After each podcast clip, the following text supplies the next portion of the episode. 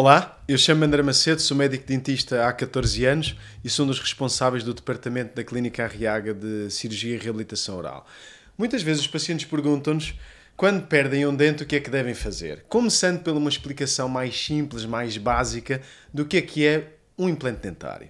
O implante dentário é uma raiz artificial que vai substituir a raiz do dente perdido ou de um dente que está estragado ou que está comprometido e que tem que ser extraído e essa raiz, após a instalação a nível ósseo, passados 3, 4, 5 meses, depende dos casos, nós colocamos um dente.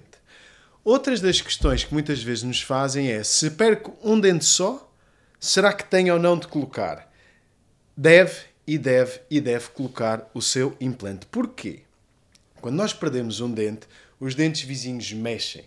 Os antagonistas, o dente de cima ou o dente de baixo, vão à procura de um contacto e que se não tivermos nada, toda a orgânica dentária muda. E um dente é um órgão. Da mesma maneira que nós perdemos um olho, uma mão, um dedo, vamos obviamente substituí-lo, nem que seja um e um só dente, também deveremos substituí-lo. Outra das questões que muitas vezes nos fazem é: Doutor, tenho, eu sei que tenho os dentes comprometidos, posso tirar os dentes e colocar no mesmo dia os implantes e colocar uma prótese fixa? Pode. Nós fazemos aqui na clínica esses procedimentos que são mais conhecidos como dentes em um dia. Os dentes em um dia, basicamente, é nós extraímos os dentes comprometidos ou até o paciente pode já estar perfeitamente desdentado. Ao extrair os dentes comprometidos, colocamos dois, quatro ou seis implantes e conseguimos reabilitar a arcada no dia.